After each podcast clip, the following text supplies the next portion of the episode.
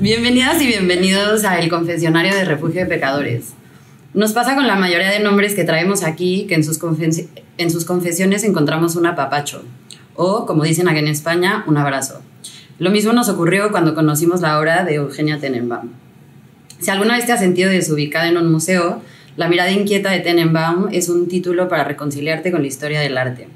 La historia de este proyecto, que se remonta a los tiempos más hostiles de la pandemia, es un verdadero relato de inspiración.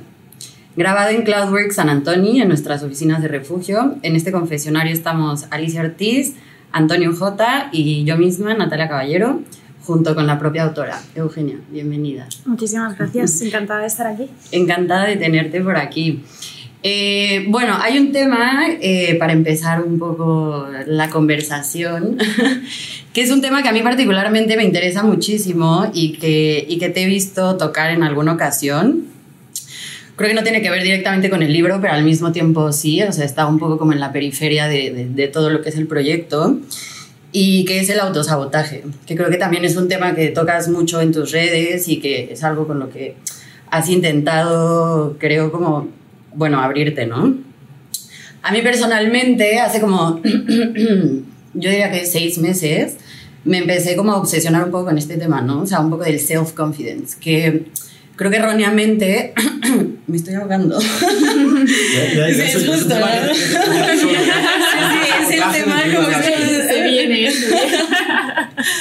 No, como que he, intentado buscar literatura al respecto y la verdad es que no lo he encontrado. O sea, creo que mucha gente lo relaciona con el amor propio, que para mí no tiene que ver, ¿no? O sea, bueno, un poco sí, pero no es lo mismo.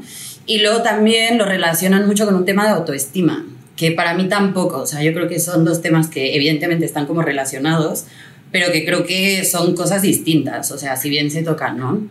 Entonces, bueno, yo personalmente cuando me empecé a obsesionar con este tema, eso, empecé a buscar literatura, me encontré con un libro que bombardeé a Antonio como tres meses hablando de este, de este libro, que se llama The Confidence Code, que básicamente lo que hacen es hablarlo desde una perspectiva un poco más sociológica y entenderlo, ¿no? Entonces a mí eso me ayudó muchísimo porque tienen esta parte del libro en donde van con mujeres que están como, digamos, en la cresta de la ola de sus industrias, o sea, digamos como la directora del FBI o, no sé, atletas como súper consagradas, tal y se encuentran con que todas siguen dudando de ellas, ¿no? Que para mí cuando yo leí esto fue como un apapacho, pero luego fue como, me va a pasar toda la vida. O sea, si llego hasta donde quiero llegar, voy a seguir en ese, en ese bucle, ¿no? Entonces, bueno, fue como una cosa entre mujeres que están en sitios muy importantes, que se abran, ¿no? Porque yo creo que muchas veces es como, ya solo ellas hablan de que llegaron a donde llegaron casi casi sin dudar, entonces es como, te, te da un poco como así. Y, y, bueno, era como esta cosa de nos pasa a todas, todas hemos estado ahí y etcétera. Entonces, bueno, no sé cómo te relaciones con el tema, cómo lo has superado. Al final yo creo que un libro es una cosa de demostrarte también a ti misma, ¿no? O sea... Sí, creo que no lo he superado y no me imagino tampoco, no soy capaz de ver ese momento en mi vida en el que lo haya superado. Creo que también mm. quizás eh, por eso es un tema que me gusta tocar mucho en, en redes eh, sociales porque también soy consciente de que no me pasa única y exclusivamente a mí. A mí si algo me ha enseñado compartir contenido en redes sociales es darte cuenta de eso, de que nada de lo que te pasa eh, te pasa exclusivamente a ti. Uh -huh. Y también sobre todo eh, es un proyecto eh, bonito, me parece muy bonito y me siento muy afortunada de haber tenido la oportunidad de escribir La mirada inquieta pero también como, como, ha habido tanto autosabotaje, una cosa que me da mucho pánico de las redes sociales es eh, lo fácil que es eh, idealizar a la persona cuyo contenido estás consumiendo. Entonces, por mucho que sí que me guste compartir lo contenta que estoy ahora mismo, que estoy pudiendo finalmente disfrutar del, del proceso, también tenía muchas ganas de, de hablar de, de, lo difícil y lo escabroso incluso que fue el, el principio y el, y el durante. También sobre todo para... Yo no estoy como muy a favor de todo este discurso del quiérete a ti misma, tienes que confiar en tu trabajo, que está muy bien y es cierto, pero yo soy más de él, aunque tengas miedo, haz las cosas, aunque te estés cagando encima, haz las cosas, porque creo que eso es lo importante. Creo que cuando ponemos con, como meta el querernos a nosotras mismas, el confiar en, en lo que hacemos y, y, en alimentar pues eh, nuestra autoestima, creo que eso puede ser un poco engañoso porque quizás ese momento no llega. Como yo no sé cuándo va a llegar el momento en el que confíe en lo que hago, en el que, en el que esté segura de mí misma, tengo que empezar a hacer las cosas antes y por tanto tengo que hacerlas mientras esté eh, cagada de miedo. Y también pues para enviar ese eh, mensaje, ya no tanto de confianza en una misma, sino de hazlo, anímate a hacerlo, atrévete a hacerlo, a salir de tu zona de confort, a empujarte fuera de, de ella, porque quizás así también es como podemos construir eh, la confianza en nosotras mismas. Yo justo hablaba en, en, un post de Instagram que subí recientemente que tuve muchísimo miedo a lo largo de todo el proceso por esta eh, voz interna que se autosabotea constantemente, pero ha sido interesante porque yo misma estoy siendo capaz de acallar esa propia voz, como quien no pensabas en ningún momento que ibas a ser capaz de hacerlo, pero ni cuando empezaste, ni cuando estabas en ello, ni cuando lo has terminado, y al final pues tengo que darme a mí misma con una puerta en, en, en la cara, como quien, jódete, lo has hecho. Mm. Así que no te queda otra más que decirte, lo has conseguido, no, no es lo que decía en el post de Instagram, no he dado un duro por mí misma en ningún momento y al final pues, pues ha salido. Yo pensaba que ibas a decir, me voy a dar una palmadita en la espalda. como, pero me gusta. Eso también yo creo que parte del, del, autosabotaje que me dicen algunas seguidoras, es que tienes que hablarte a ti misma a través de la amabilidad, es decir, háblate a ti misma como, háblate bien, háblate amable, yo todavía no estoy en ese punto, pero bueno, yo que sé, me voy a dar una palmadita, me chasqueo los dedos en, en la cara y, y, por algo se empieza, ¿no? Me parece guay en vez de, de, de, ser como indulgente con una misma, que también está muy bien y a mí también me pasa esto de... Eh, que ni de broma me hablo a mí misma como hablo a, a otras personas, pero me parece guay el tía espabila, ¿no? Como que no sea tan... Está bien.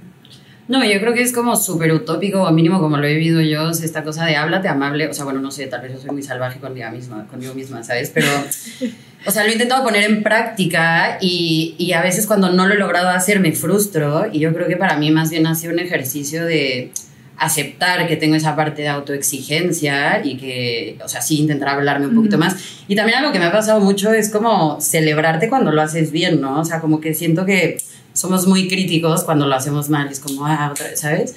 Y luego cuando lo haces bien es como, ah, bueno, a lo que sigue, ¿sabes? Y que, o sea, yo realmente tomar el tiempo de, hay, hay pequeñas batallas que luego como que superas y, y, ya estás en la siguiente, ¿no? O sea, ya estás como así, no, lo que viene. Y entonces es como, bueno, un momento de, de, de bueno, de, de, agradecerte, supongo, ¿no? Bueno, es algo que me ha funcionado a mí también. Sí, sí yo, yo, te iba a preguntar cuánto te duran a ti las celebraciones, porque ahora que dice esto Natalia, yo siempre lo siento como... Eh, el último viernes, por ejemplo, como que tuvimos un viernes particularmente bueno, como el, el sábado ya estábamos como pensando... Como Ansiedad siguiente, el, ¿no? Y el lunes, ¿y qué pasará el lunes? Y, a ver, es un viernes absolutamente redondo. O sea, yo personalmente no disfruto las victorias, uh -huh. las pequeñas victorias rutinarias, nada. No sé, eh, ¿algún consejo para...? Eh, yo es que estoy haciendo un proceso, o sea, o sea, estoy en un proceso de disfrute muy consciente en el cual me obligo a mí misma a disfrutar y a decir, lo has terminado, te están pasando cosas muy bonitas, estás teniendo la suerte de vivirlas al lado de personas a las que quieres y que te quieren también, entonces es, me, cuesta mucho porque también me disipo con mucha, con mucha eh, facilidad, dejo de, de, disfrutarlo, no lo disfruto en absoluto porque ya estoy preocupada por, por lo que va a venir. Eh, entonces, el, el, único consejo que puedo dar, que es al menos lo que estoy intentando implementar eh, a día de hoy, es ese, eh, de manera muy consciente, tener los pies en la tierra y decir, ahora estás con esto, te está pasando esto, por favor, disfrútalo, porque está siendo algo muy bonito, está siendo algo que además está pasando por primera vez y que sé que que va a ser algo muy bonito cuando lo recuerde en el futuro. Entonces necesito eh, salir del piloto automático porque si no sé que después me voy a arrepentir. Pero es el estar en mi cabeza constantemente repitiéndome, disfrútalo, disfrútalo, disfrútalo. Y cuando viene esa voz de, del autosaboteo, decirle, cállate, porque me has estado dando la tabarra toda la puñetera vida por dejarme tranquila unos días, no va a pasar absolutamente nada. También en mi caso estoy teniendo la suerte de que la semana pasada presenté en Madrid, ahora estoy aquí en, en, Barcelona y en nada ya va a ser la feria del libro. Entonces, por mucho que yo quiera desconectar, tampoco puedo. Así que estoy intentando celebrarlo eh, pues al máximo, también porque sé que, que, no es eso lo que suelo hacer y no es eso lo que me suelo eh, permitir. Entonces, pues eso, obligarte a estar en, en el momento y decir, lo has pasado muy mal, te toca pasarlo aunque sea un poquito bien. Así que en ello estamos. Aparte a mí me pasa, o sea, ya por cerrar este tema, pero ahorita lo pensaba, siento que es un poco como con el cuerpo, ¿no? O sea, como cuando estás sano, ni, ni cuenta te das que estás sano, o sea, es como, y después te esguinzas el tobillo, es como, ¿cuánto necesito mi tobillo? ¿sabes? como que ahí es donde agradeces, entonces yo también, o sea, lo cojo un poco como de esa analogía de cuando las cosas están bien, uff, qué, paz que estén bien, ¿sabes? Y bueno, hablando de las cosas cuando no están muy bien, ¿cómo, cómo, cómo te fue con la pandemia? ¿Cómo fue este proceso? Yo últimamente he hablado con muchas amigas y siento un cambio tan radical post pandemia, o sea, me siento como en, en, otra época, o sea, sí siento que ha sido algo mundial muy fuerte que ha modificado mucho las cosas. Porque de hecho contabas que, que parte del, del, proceso de la idea del Patreon, de, del libro, surge como en la oscuridad y en las tinieblas más hondas de, de esa época, ¿no? Sí, parto de la base de que soy una persona eh, muy introvertida. Entonces, eh, prepandemia estaba llevando un ritmo de vida absolutamente alocado para lo que soy. Entonces recuerdo que, que, lo primero que pensé cuando dijeron que íbamos a estar 15 días encerradas en casa fue, bien, al fin, lo necesito. Porque necesitaba recargar, eh, recargar pilas, necesitaba estar como hacia adentro porque no estaba teniendo tiempo de estar eh, hacia adentro. ¿Cuál es el problema?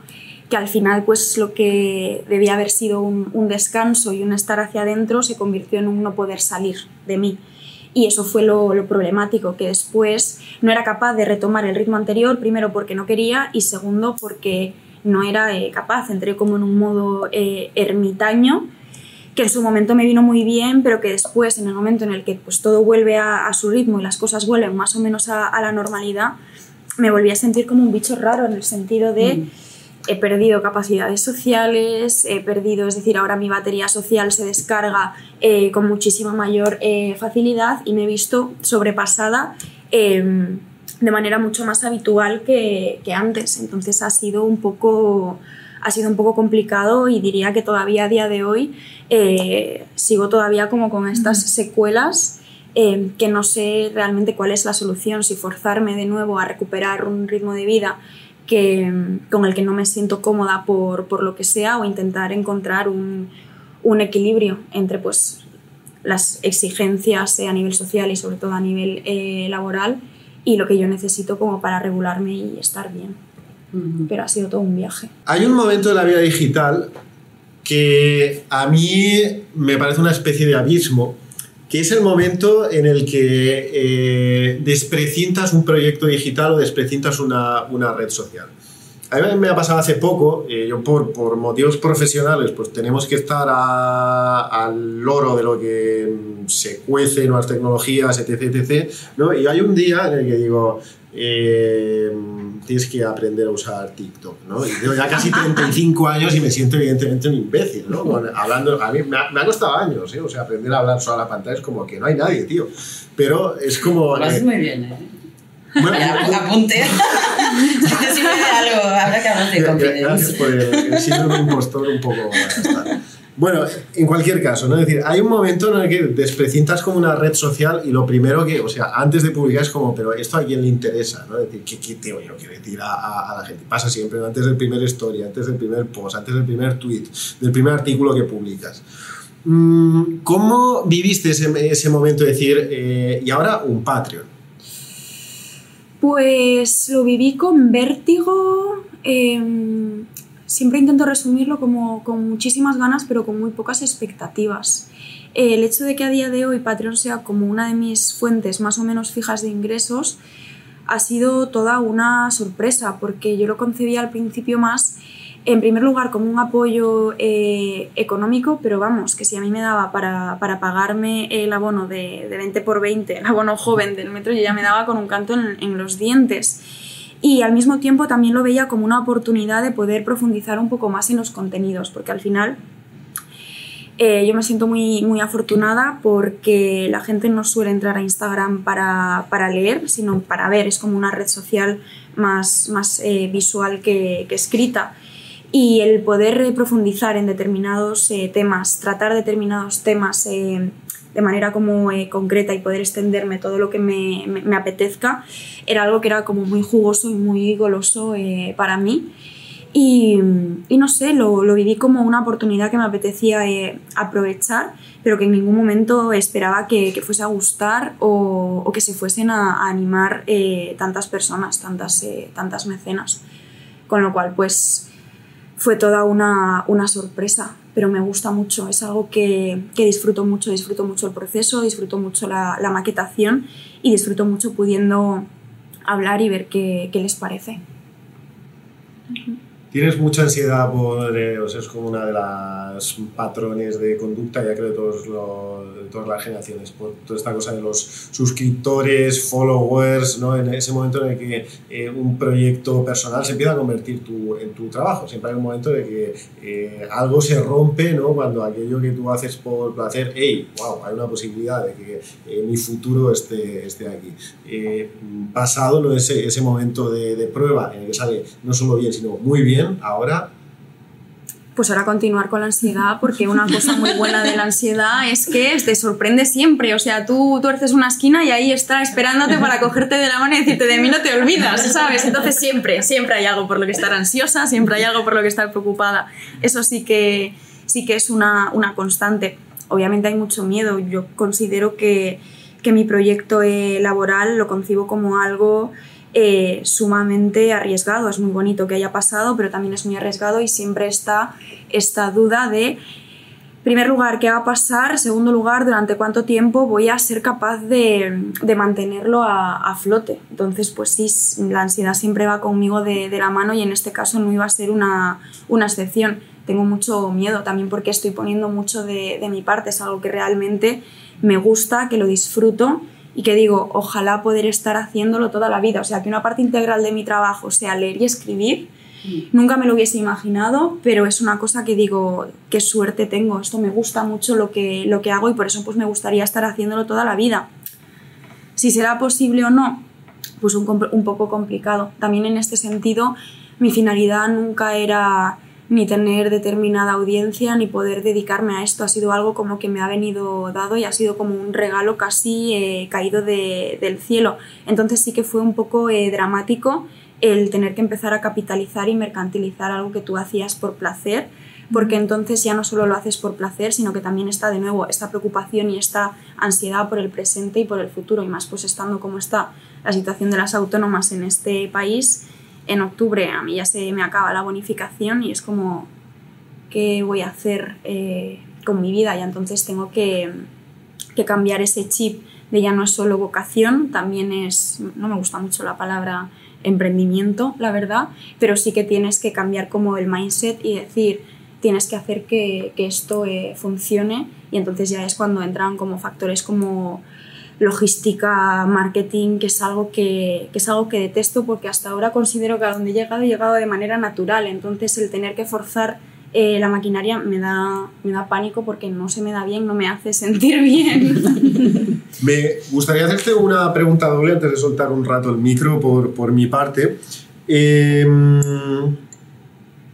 una pregunta muy compleja y muy abismal que es cómo te relacionas con el futuro y qué grado de eh, optimismo tienes, si tienes, pero siempre pienso que cualquier persona, por muy pesimista que sea, siempre hay una especie de, de luz o, o, no. Me interesa mucho también un poco por eh, incluso este acontecimiento generacional, ¿no? Donde uno iba viendo que estaba mal, pero que es que los que venían detrás estaba, estaba peor. Es como, wow, esta gente, ¿cómo, cómo, cómo piensa cómo siente, ¿no? Como este eh, agujero negro creciente.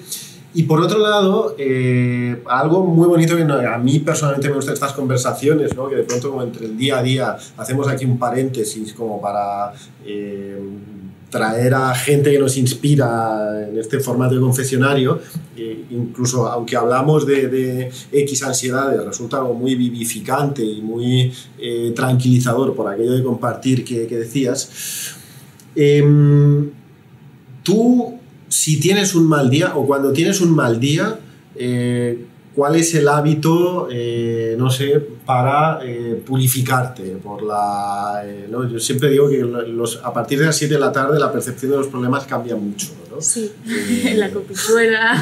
sí, no, no. De hecho, a mí me, siempre me han asustado mucho las noches. Me parecen un terreno muy peligroso y además desde hace muchos años, no de manera constante, pero suelo tener eh, problemas de sueño, suelo tener eh, insomnio. Entonces durante muchos momentos de mi vida me han dado pánico las, las noches porque es como el terreno de, de las preocupaciones, de los miedos y donde un poco sale la, la mierda a flotar. Entonces realmente depende mucho del momento. A veces cuando estoy muy triste o tengo un mal día, lo que mejor eh, me viene es o estar con mi novia o con mi mejor amiga, el estar con gente que, a la que quiero y, y, que me ayudan como a distraerme. Otras veces lo que me viene bien es eh, ponerme a escribir en mi cuadernito y sacármelo todo de, de, dentro para así de alguna manera siento que si lo tengo escrito ya no lo tengo dentro, entonces ya como que no lo estoy rumiando constantemente en la cabeza. Y otras veces pues es simplemente ponerme una serie de Netflix que no me haga pensar, o sea, la peor serie imaginable, pues yo me la pongo porque así estoy criticándola en mi cabeza y no, me estoy, eh, no estoy pensando en las cosas que me preocupan o a veces si tengo la suficiente concentración como para poder leer, pues poder leer. Así es un poco como, como gestiono los malos días. Nunca hay dos eh, iguales. No sé si por suerte o por desgracia. Ojalá hubiese como una fórmula universal, ¿no? De, bueno, esta pildorita a mí me sirve siempre, pero no, hay que ir un poco improvisando. Yo también soy súper nocturna y el otro vi un meme que decía como todo lo que pienses sobre tu vida a partir de las 9 de la noche no es cierto. Es como en plan, no, no lo creas, ¿sabes? O sea, como... Yo estoy mejor de noche. Sí. A mí me o sea, pasa... menos ayer. ¿Cómo lo haces? me tranquiliza. O sea, yo, por ejemplo, cuando mi hora productiva es por la noche. A mí también. Y por la mañana. Entonces no, no lo hago porque, claro, si no, no. Pero es como a mí el silencio me, me tranquiliza. A mí yo tengo como una relación como amor-odio porque soy súper, súper nocturna, o sea, desde chiquitita, ¿eh? O sea, mis papás ya como entraban a mi cuarto a las 5 de la mañana y yo en el mundo de las ideas, así uh -huh. fabricándome mi mundo ideal, ¿sabes? Y claro, o sea, tengo el sueño destrozado, pero al mismo tiempo es mi época, más, o sea, es mi momento más creativo, que no sé si es algo que te pase. Sí, que es como, eh, hubo un tiempo que Antonio me decía, ¿no has probado a las 6 de la mañana, 5, ponerte a escribir? y lo intenté un tiempo y iba como bostezando, en plan, siete cafés, ataque de pánico, taquicardia, como, no, o sea, no es mi momento. Entonces a la noche es como, bueno, ya también como que hice las paces con el mis horarios, o sea, es cuando sale, mis mejores ideas han salido a partir de la una de la mañana, entonces uh -huh. es como, bueno. Resueno mucho con esa tranquilidad, ese silencio, yo creo que quizás también por eso eh, me gusta trabajar por las noches porque es, creo que favorece mi propia eh, concentración uh -huh. porque no hay, no hay estímulos, todo el mundo, uh -huh. está, todo el mundo está dormido, todo está en silencio, entonces a veces lo concibo como un arma de doble filo, a veces es fantástico yeah. y maravilloso y, y otras veces eh, todo lo contrario, pero mm. sí que es cierto que es que a mí lo de levantarme a las 6 de la mañana, ¿cómo me voy a levantar a las 6 y me estoy acostando a las 4? Es decir, ¿cómo es posible? No me salen, no me salen las cuentas. Aparte me pasa que es como si me duermo ahora y empiezas como a calcular. Sí. Pero al mismo es terrible, tiempo, o sea, por los ritmos, eh, también me suele pasar que me suelo sentir mal porque muchas veces eh, cuando me levanto más allá de las 11 o incluso más allá de las 12, me siento como, como culpable, ¿no? Porque ya como el día ha empezado para la mayor yeah, parte yeah. de la gente hace mucho, entonces está como esta presión social de, hostia, soy una vaga que te cagas, ¿sabes? que estoy aquí cuando todo el mundo lleva por lo menos cuatro horas trabajando y yo todavía me estoy como tomando el, el café y luego también intento como reconducir esa culpabilidad y decir, vale, pero es que cuando la gente llevaba cuatro horas durmiendo, yo estaba también trabajando, ¿sabes? Habrá que empezar el club, ¿no? Como de los que trabajamos de cuatro a... Como madrugador que soy, reconozco y digo abiertamente que los madrugadores están muy eh, sobrevalorados. Es decir... Eh, ¿Sí? Sí, no, es como... Ah, no, Duras te, declaraciones, te, te, ¿eh? No, no, aparte es como un privilegio que puedes ir por ahí, ah, sí, sí, yo madrugo, me levanto a las 5, 6, ah, ah qué, qué, qué valiente, tal. No, qué valiente. pero yo, sé, yo estoy todo el día como, Antonio, ¿cómo lo haces? Sí, pero, pero, pero yo tengo que decir que es como un privilegio eh, inmerecido eh, a, pero, a, nivel social. O sea, bueno, y aparte hay como estos libros del club de las 5 de la mañana, ¿no? Sí, sí, sí, de las 6. Yo me lo puse en audiolibro, empecé porque dije, venga, a ver, vamos a hacer del club. Y lo empecé a escuchar. Bueno, no, no, en plan, me siento atacada, ¿sabes? ¿Qué va? Pues como de todos los beneficios. Pero es que aparte es maravilloso, porque, o sea, perdón, no sé si esto se puede decir al aire, pero es como no sé, hay como un tipo que como que inaugura este club, ¿sabes? Y como los beneficios y tal. Entonces dice como, te despiertas a las 5, de 5 a 5 y 20 meditas, de 5 y 20 a 5 y 40 en plan, no sé, este, hablas con, a saber, de no sé qué, no sé qué, o sea, como una rutina que aparte para mí es como a ver, yo pongo una alarma a las 5 y luego 5 y 5, 5 y 10, 5 y 15, 5 y ya 5 y 25 me estoy despertando, ¿sabes? O sea, Recuerdo un artículo de hace años del, del Guardian al hilo con el tema de las morning routines de, de los señores de las tecnológicas, eh, que me fascinó mucho porque decía como que... es muy Silicon Valley, ¿no? Es muy Silicon Valley, pero eh, hubo una época, ya no sé si sigue pendiente, o sea, si, si sigue la moda no, donde los CEOs, ya en lugar de quedar como para el almuerzo, para la comida, quedaban para desayunar, porque aparte había una cosa también como de masculinidad, ¿no? De decir, de, yo a las 7 estoy como súper fresco. ¿Estás tú fresco a las 7? Esta cosa como de competencia, ¿quién tiene la, quién tiene la neurona despierta a las, a las 7 de la mañana? Me pareció muy fascinante. Así que, Bueno, sí, que nunca nos inviten. madrugadores eh, están sobrevalorados. Bueno, y hablando un poco de productividad y pecado, porque ya te contamos un poco antes que aquí se habla de pecados, eh, pensaba hace, hace ratito que creo que un pecado moderno podría ser la procra es que nunca lo sé procrastinación. Una sílaba cada uno. Procras- Yo siempre digo procrastinación, que está mal dicho, pero me sale decirlo Pero entienden, ¿no? Sí, sí, sí, sí. Pe- ¿Pecas? ¿Pecas de procrastinadora?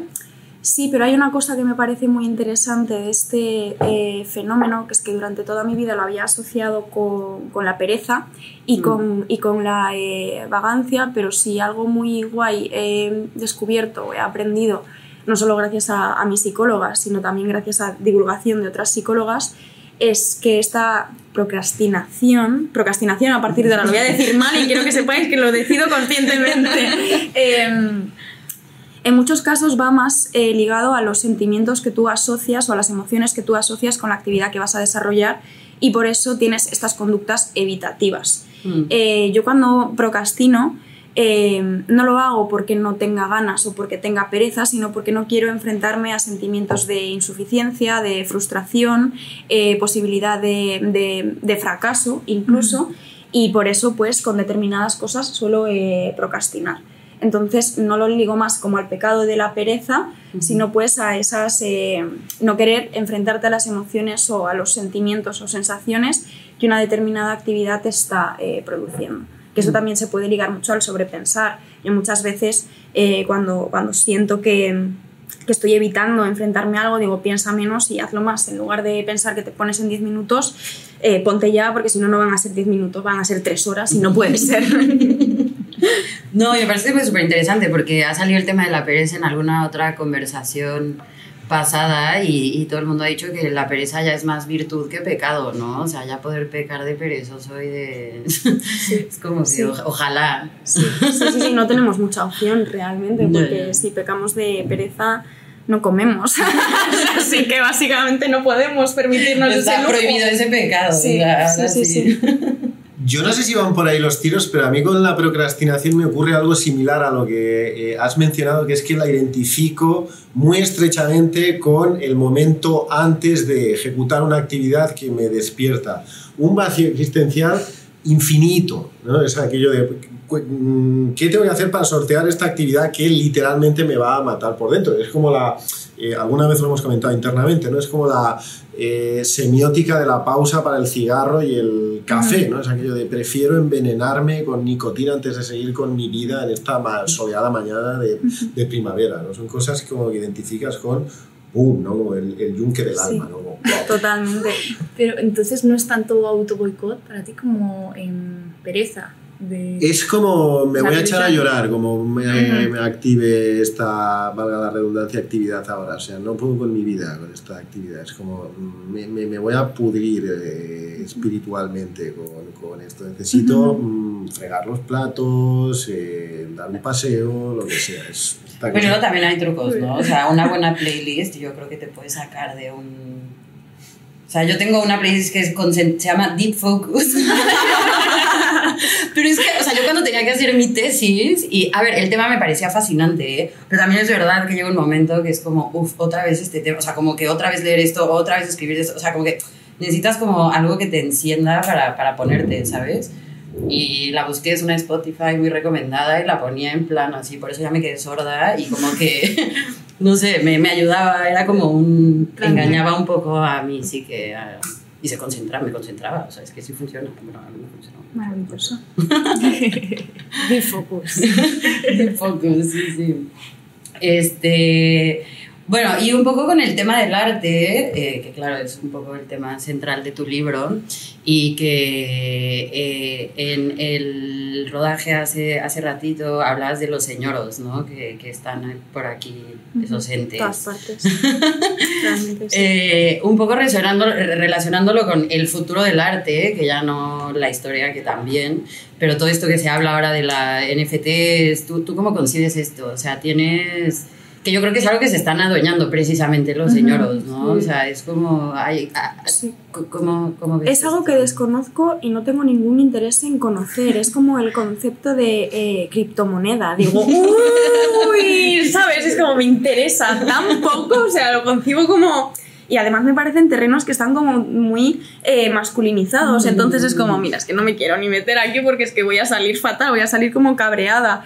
Eh, y luego, pues yo qué sé, es como todo el terreno de, de la especulación yo creo que no va a terminar bien. Es decir, si no terminó bien hace una semana lo de la criptomoneda eh, Luna, que estaban los señores tirándose de los pelos porque vaya sorpresas que nadie se lo veía venir, ¿sabes? Yo que no tengo ni puñetera idea me lo veía venir y de repente, wow, pasó lo que nadie se, se imaginaba. Pues al final con, con este mercado eh, creo que va a pasar... eh, algo parecido. Entonces, sinceramente, lo reconozco, es algo que desconozco y es que no tengo absolutamente eh, ningún interés porque creo que no voy a poder decir eh, nada que sea positivo. Pero bueno, también está bien. precisamente el mundo de- del arte actual, si de algo adoleces de, de especulación. Yo recuerdo hace poco, me, me impresionó muchísimo una publicidad en Twitter que me salió de, eh, digamos, una especie como de fondo de inversión en eh, obras de arte. Es decir, en lugar de invertir en, mm, yo qué sé, eh, Amazon, Shell, empresas mm, tradicionales, pues acciones. Eh, mm, lo que te ven- bueno, no, no investigué demasiado, pero eh, lo que tú invertías en, unas, en una participación en un Basquiat, entonces te hacía la comparación. Eh, el- se ha revalorizado, no sé, el oro o las tecnológicas X desde los años 70 hasta ahora, mientras que un Basquiat pues, se ha revalorizado así. Entonces te ofrecía la posibilidad, o sea, la promesa de la compañía era la eh, posibilidad de que todo el mundo pudiera eh, invertir en el mercado de- del arte, que normalmente es algo reservado a, la- a las élites. Todo esto para decir que antes del mundo de NFTs eh, ya es un territorio eh, que está particularmente bueno, empantanado de, de especulación. Sí, totalmente. Y además a mí me gusta hacer una distinción, que es que una cosa es el mercado del arte y otra cosa es eh, el arte en, en sí mismo. Algo que yo empezaba como a percibir eh, a lo largo de la carrera es que generalmente las personas que nos dedicamos a la historia del arte en raras ocasiones como que terminamos permeando en el mercado y viceversa. La gente que se dedica al mercado del arte está entre poco y nada interesada en el mercado del arte, entienden el lenguaje del dinero, no el lenguaje del, del arte. Y eso también es como un poco complicado y un poco eh, complejo. También sobre todo aunque solo sea a nivel de, de- de exposiciones, porque al final las personas que sí que tienen como capital para adquirir obras de arte que formen parte de sus colecciones privadas, pues, ¿qué quieres que te diga? Al final está sacando todas esas obras de la circulación y entonces es pues, lo opuesto incluso a su democratización y eso me parece especialmente espinoso y sobre todo incluso en, en casos de, de arte realizado por, por mujeres. No hay manera de revalorizarlo, no hay manera de acercarlo al público porque está pues cogiendo polvo en una mansión de 580 metros cuadrados. ¿Tú crees que es posible? Es pregunta putada, creo. Porque yo me he leído eh, el principio y el final de tu libro. No me ha dado tiempo a leérmelo todo y siempre cuando no tengo tiempo es cómo empieza y cómo acaba. Esto es una Y- honestidad brutal. Normalmente los periodistas nunca te dicen no me he leído. Lo agradezco, lo agradezco. Muchas gracias. Me encanta, me encanta la Te transparencia. diré también que tengo muchas ganas de leérmelo porque estoy totalmente en línea con tu visión del arte. Y creo que empieza muy guay, muy abierto, muy democrático y acaba igual y, y me gusta mucho la, la promesa de, de que sea un medio, creo que sea un medio o un fin, ¿no? ¿Crees que es posible eh, una definición concreta de qué es el arte? De... Mm, No, no lo Ujú. creo. Creo que es algo muy amplio. Algo que comento en, en la introducción es eh, cómo ha ido evolucionando mi, mi, concepto, mi definición de lo que es el arte. No hablo de pues, que cuando era muy pequeña eh, pensaba que arte era todo aquello que era bello, cuando era adolescente que arte era todo aquello que, que cabía entre las paredes de un museo. Y, y ahora en realidad de lo que me he dado cuenta es de que arte es, eh, creo que lo cito así, es una cita que menciona un profesor que no la recuerdo exactamente, pero era algo así como que actualmente arte es lo que consensuadamente se decide que lo es, de manera más o menos democrática. Y entonces eso ya eh, es la base sobre la que construye el libro, porque concebir el arte de esa manera te da pie eh, hablar de pues, cuáles son los agentes que intervienen en determinar qué es arte o qué no es arte, eh, por qué sesgos están eh, atravesados, si esa definición funciona o no, si el mercado del arte es correcto o no lo es, qué hay de relación entre mercado e historia del arte. Y entonces para mí esa es la definición que más se ajusta porque creo que incluye la historia del arte y creo que también incluye cómo funciona el, el mercado a día de hoy no es nada que tenga que ver con lo bello, no es nada que tenga que ver con lo, con lo estético, pero creo que para bien o para mal, a mi parecer, es lo que más se ajusta. Y sin embargo, a mí me, lo, hemos comentado previamente, pero bueno, aprovecho el espacio público para, mm, no sé, compartirlo con más gente porque fue algo que de verdad me emocionó la lectura de, de tu libro estableces un paralelismo muy interesante entre el arte y la publicidad, eh, que normalmente suelen ser temas, temas tabú. A mí me pasa, por ejemplo, en relación con, digamos, la experiencia literaria, que es lo que tengo un poco más, más cerca, que ves que efectivamente se empiezan a producir unas maneras de em, celebrar, experimentar las, obras que están muy cerca de la publicidad y de la religión. decir, alguien en un momento dado eh, se le ocurre el eslogan de que toda la eh, conciencia humana cabe en Shakespeare y desde entonces eh, leemos a Shakespeare como bueno, si fuera el, el, propio Dios. ¿no?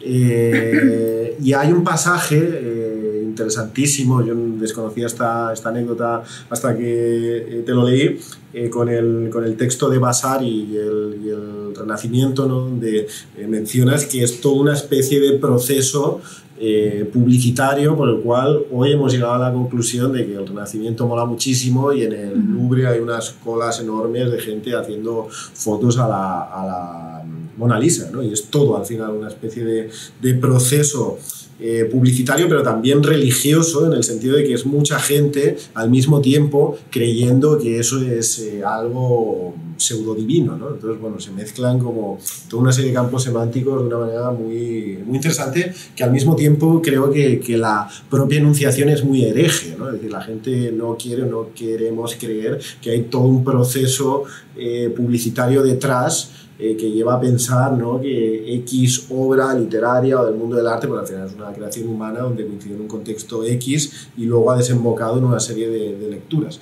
Pero bueno, esas reflexiones, sin más, eh, ahora salgo de plano para decir que está muy bien, muy bien. Muchas gracias. Sí, realmente es que el arte es propaganda y casi siempre ha sido propaganda. Y yo creo que además un, no sé cómo saldría este, este experimento, pero es con mm, toda esta retórica de, los grandes nombres de, la historia del arte. Tú sales a la calle y todo el mundo va a saber más o menos quién es Picasso y van a, probablemente sabrán pues, que fue uno de los mejores pintores del siglo XX, pero no van a saber explicarte por qué.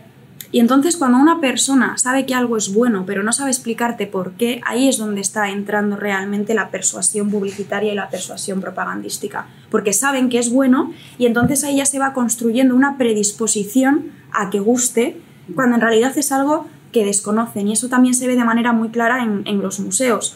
Cuando una persona va a un museo, algunas de ellas realizan un ejercicio que a mí me parece muy interesante, que es, bueno, en primer lugar, eh, tú vas a buscar como las grandes obras. Pero luego pues siempre terminas como deambulando por esas salas. Y entonces pues hay personas que en primer lugar cuando ven un cuadro grande lo, priorizan por encima de uno que es pequeño, pero de repente pues ven un, cuadro inmenso, un cuadro que de alguna manera les, les, les, persuade para que se acerquen eh, a él, y entonces se quedan mirándolo como tres segundos y de repente van a la cartela y en función de si reconocen o no reconocen el nombre de la cartela, deciden si pasan al siguiente o si se quedan mirándolo un poco más. Entonces es ese ejercicio de vamos a los museos porque queremos disfrutar del arte, porque queremos aprender cosas, o es como una gincana de nombres, en plan de a ver quién da más, a ver si son como Pokémon, a ver si me puedo hacer con, con todos. Y ahí realmente es donde se ve esas, esas conexiones entre publicidad y, y arte. Y también de nuevo esto creo que da espacio pues a que nos eh, preguntemos por qué nos gusta lo que nos gusta, eh, por qué disfrutamos de las cosas que, disfrutamos y luego también que nos interpelemos a nosotras mismas para que veamos cuáles son nuestras prioridades eh, a la hora de entrar en un museo o a la hora de disfrutar del arte, si nuestro gusto realmente lo hemos construido nosotras o ha sido construido desde, desde fuera y por qué y qué es lo que, lo que falta ahí. Pero es, me, parece, me parece fascinante. Vosotras, eh, ¿cómo, ¿cómo, visitáis los museos? Yo, eso es una pregunta que durante mucho tiempo me, me, hice, es decir, primero miro la cartela o miro el cuadro. Ya mi hábito personal es, cuando veo una expo, un museo, fundación, lo que sea, es eh, voy caminando como si fuera por la calle, o sea, a paso normal, incluso rápido, eh, y si veo algo que me interesa, me enfoco en eso y luego voy a la cartela y luego sigo con el paseo normal. Pero digamos esta cosa de... Eh, igual es incorrecto, pero muchas veces me generaba con esta frustración de me tiene que gustar todo el arte de una sala cuando ya el hecho de que te guste uno ya es muchísimo. Es, como entrar en una librería y forzarte a que te gusten todos los libros. O sea, no, es, el gusto es muy subjetivo, o debería ser eh, muy subjetivo, muy privado, muy personal. Así que ya tiro la primera piedra. Eh, ¿Vosotras cómo lo hacéis? Yo es que depende. O sea, a mí me pasa que cuando entro a museos muy grandes, me abruman un poco porque luego también es como necesito siete semanas para recorrer. o sea, y si le quiero poner un poco la atención que le quiero poner, ¿no? Entonces, cada vez que me pasa ahora que voy a, a, museos grandes es como voy a ir a este lugar y este lugar y voy a intentar de, o sea, bueno, esta sala, esta sala, esta, no sé, y, y, y como intentar absorberlo. Y luego a mí me pasa algo súper raro con, con las etiquetas, que a mí me encanta revisarla, pero por, por, los nombres que se le ponen a las obras, como que me, me parece muy fascinante. Porque luego es como, eso puede ser un tweet, ¿sabes? O como, eso, o, porque, cuál es la relación con la... O sea, como que el, el, nombrar las cosas me parece fascinante y más que el nombre, ¿eh? porque aparte yo tengo una memoria terrible, entonces ya no tan, luego ni siquiera veo al autor, simplemente es como relación, y también porque me encantan las letras y el, esto, ¿no? Como el título de un capítulo de un libro, no sé, entonces es como una filia que tengo yo muy personal. A mí me gusta saber el contexto. O sea, y creo que esto va en relación con, con, con, tu idea del arte, de al menos historia del arte siempre se explica como grandes autores que mm. suelen ser hombres, que esto ya es algo como que alucino que no se abra más el, la forma de, de, ver el arte, pero sí que me parece muy bonito ver... Eh, cómo va ligada la humanidad con lo que la gente piensa, con lo que la gente hace. Entonces no me interesa tanto, yo me lo leo todo, o sea, soy horrible en un museo porque estoy todo el rato parada y hay que arrastrarme, pero eh, me leo todas las cartelas y todos los textos, el nombre me da igual, pero la información y, y por qué hacen las cosas... Eh, y voy a Voy a aprovechar este espacio para hacer una confesión. Venga. Mi perro se ha mirado en una obra de arte. ¿Cómo?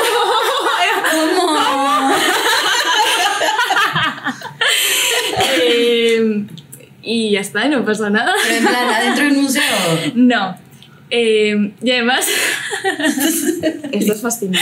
Hay una de mis artistas favoritas. No. Obviamente sí. no vas a compartir el nombre, ¿no? Eh, sí que lo haré. No, claro. Eh, no, no, estaba No, pero mira. No, era, era por no despertar ningún conflicto diplomático, ¿eh? Pero... Eh, no creo que pase nada. ya no me van a buscar. ¿eh? ya no vamos a decir más. De repente la artista como Pilar Rubio, así, a punto de poner una denuncia. Voy a confesar. Si este es el último episodio del confesionario, ya se va a saber por qué. Eh, fue la obra de Luz Bourgeois, que está en Bilbao. Ah, bueno, vale, vale, sí. Ya Bueno, está, está en la Creo que no habrá sido el único. Exacto. por No, es más, si lo hace, mi perro está bien educado. Si lo hace, lo- Eh, eh, Alicia, el titular lo tenía que llevar Eugenio. No, no, me ha encantado, me ha encantado. o sea, paso, paso. una Sí. anécdota fascinante, la verdad. Eh, va de confesarse y. no Maravilloso, sé si maravilloso. ¿Tenéis alguna confesión artística? Yo creo, yo que- no que sé. creo que has dejado el listón muy alto, ¿eh? O sea, yo creo que al lado de esto cualquier cosa es eh, niña. No, yo, yo creo que no, pero no me des ideas. Te lo Algo digo. que está roto y que no estaba así o... No, Y si no, nos puedes contar cómo visitar los museos. también, no, una cosa que sí que a veces eh, me pasa es que me acerco mucho a los cuadros y entonces eh, recuerdo que este verano estuve con mi mejor amiga en, en Florencia y en el Palazzo Pitti eh, la persona de seguridad eh, terminó, en fin, cansadísima, cansadísima de mí porque es que estaba todo el rato pitando como quien, joder, déjame acercarme bien porque tengo que ver el cuadro, además un cuadro así, o por ejemplo también hablando de cómo se visitan los museos en la Galería Uffizi de Florencia, mm, mi amiga y yo nos partimos el culo de risa porque es como, ¿cómo me puedes poner una sala de miniaturas, repito, miniaturas, en la que no se puede entrar? No se podía entrar en una sala circular ¿no? y es como, eh, dame prismáticos o algo, ¿sabes? Pero, ¿cómo visito los museos? Pues depende mucho del museo y depende mucho del lugar en el que esté. No creo que haya una manera incorrecta de visitar un museo, pero entiendo que muchas personas podamos sentir que no lo estamos haciendo bien por esa presión social de cómo vemos que el entorno los visita, cómo hemos oído que se deben visitar los museos y sí que entiendo como esa disonancia entre lo que nos apetece, lo que nos pide el cuerpo en ese momento y la manera en la que consideramos como correcta o vamos a sustituir correcta por socialmente aceptada. Entonces eh, depende mucho. Hay veces que me apetece dejarme llevar por los estímulos visuales. Hay otras veces que por falta de tiempo sí que me apetece ir a ver determinadas obras, eh, obras concretas. Em, entonces yo creo que depende mucho. Creo que también lo, lo bonito es ese eh, dejarse llevar y que hagas lo que, lo que te apetezca. Creo que también es cierto, siempre ahora que tengo la oportunidad de decirlo, lo digo, que hay una cosa que los museos suelen hacer fatal, aparte de iluminar las obras directamente cuando tienen eh, barniz, tienen 80 capas de barniz y las están eh, iluminando de manera cenital, de manera que tienes que hacer ahí, pues, yo qué sé, zumba para poder verlas bien.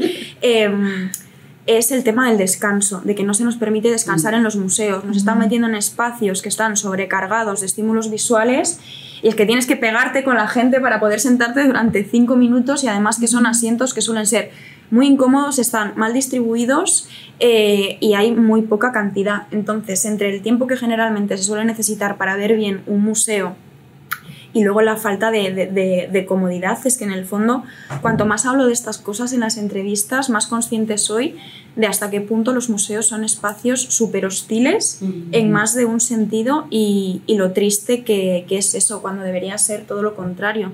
Entonces al final visitar un museo termina convirtiéndose en algo, en algo hostil.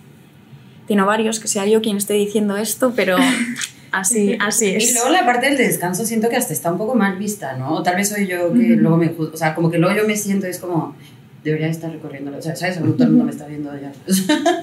bueno, no sé, creo que debería ser más aceptado, en plan, necesito, Totalmente. como cuando hueles café después de oler muchos perfumes, es como... Sí, es necesario, además también, sobre todo porque, bueno, si es una visita express, tengo muchas eh, amigas con las que sé que no puedo contar para estar más de una hora y media en un museo y tengo otras con las que sé que si queremos tirarnos todo el día ahí, em, podemos, eh, podemos hacerlo. Entonces yo creo que lo del descanso es necesario porque al final estás de pie, estás caminando y terminas cansándote. Y sobre todo cuando a mí me ha pillado en, en otros, eh, en otros países y en otras ciudades que además voy cargada con la cámara, es que llega un momento en el que me pongo de mal humor porque no puedo más, es que me duele todo, me duelen los pies, me duelen los riñones, me duele la espalda, me duele el cuello.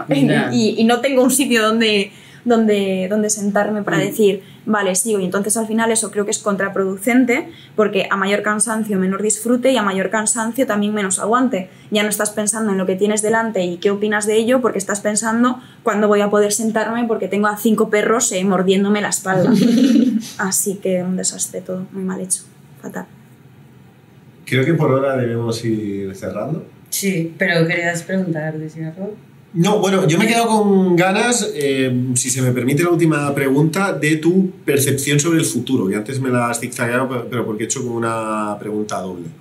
Eh, mi percepción sobre el futuro, pues no sé si el futuro es algo que me asusta o que precisamente por eso me produce muy poca eh, curiosidad, porque lo que soy capaz de, de, proyectar em, creo que es eh, bastante terrible, pero tanto a nivel político, a nivel económico, a nivel social, nivel medioambiental, creo que estamos como caminando hacia un abismo y en lugar de ir hacia atrás vamos hacia adelante, pero es que vamos hacia adelante corriendo. Entonces no soy nada, eh, no soy nada eh, optimista al, al, respecto. Es un poco como, ¿qué va a pasar? No sé si quiero saberlo, no me va a quedar otra, no nos va a quedar otra más que verlo porque vamos a tener que, que vivirlo, pero no es algo en lo que me guste mucho pensar porque me produce bastante, de nuevo, la palabra de, del episodio de hoy, ansiedad. Eh, bueno, yo tengo otra pregunta, te la hago rápido, la puedes contestar, pero es que porque me da como muchísima curiosidad, lo he comentado también algunas contigo. Tú sigues estudiando, ¿no? Estás por, por terminar.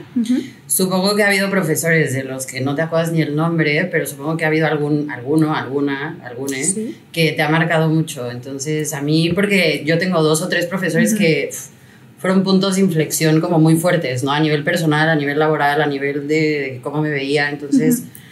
Bueno, no sé, ¿tienes a alguien? Sí, tengo en concreto a dos personas eh, que las cito en, en los agradecimientos. Mm. Una de ellas es, eh, fue un profesor de, del instituto que me dio un cuarto de la ESO y un segundo de, de bachillerato y fue la persona que me puso eh, una habitación propia de Virginia Woolf en las manos. Y, y, eso para mí yo creo que lo concibo como algo determinante en la, con la edad que tenía y es Xavi Prieto.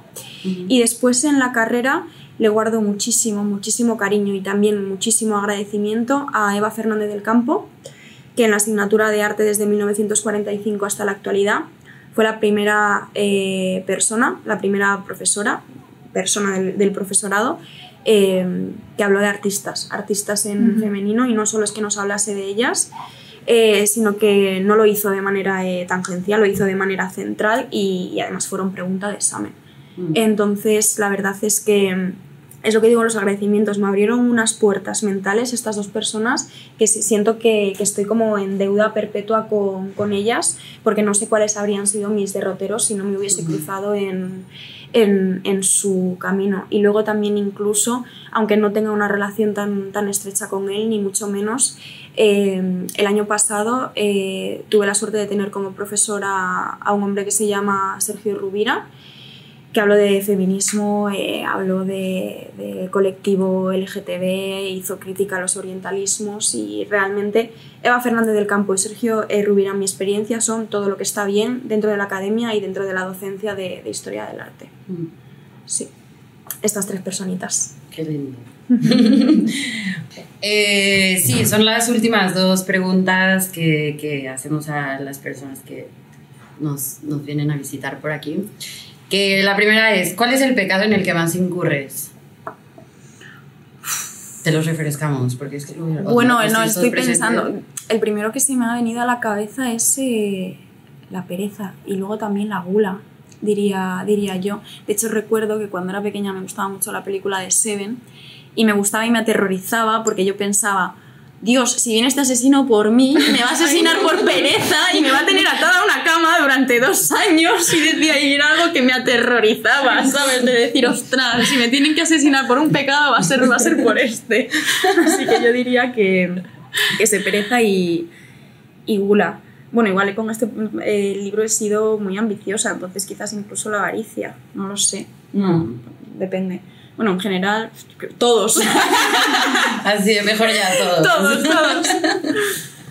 Vale, y la otra es eh, si quieres hacer alguna confesión, algo... ¿Alguna, alguna confesión? Pero si he estado todo el rato confesándome, o sea, llevo un día de, confesiones. Algo que quieras aquí dejar. Eh, pues mira, yo diría que, que, no se me ocurre nada, no sé si eso es, es bueno o malo, yo creo que ya me lo he quitado como como todo de, de dentro. Vale. Es la típica pregunta que compartes si está el cerebro diciendo sí, todo sí, rato el neón, no digas eso, no digas eso. ¿Te no. Esta no, esta no, esta no, esta no. Eh, no, no, no, yo diría que no hay nada que se me pase por la cabeza en este momento. He confesado muchas, He confesado. Sí. Bueno, si después se te ocurre, nos mandas ahí. Perfecto. Esta es mi confesión. Os mando una lista de 15 confesiones si queréis. Pues bueno, pues muchas gracias por, por todo y por esta Nosotras, ha sido un placer, de verdad. Muchísimas gracias. gracias.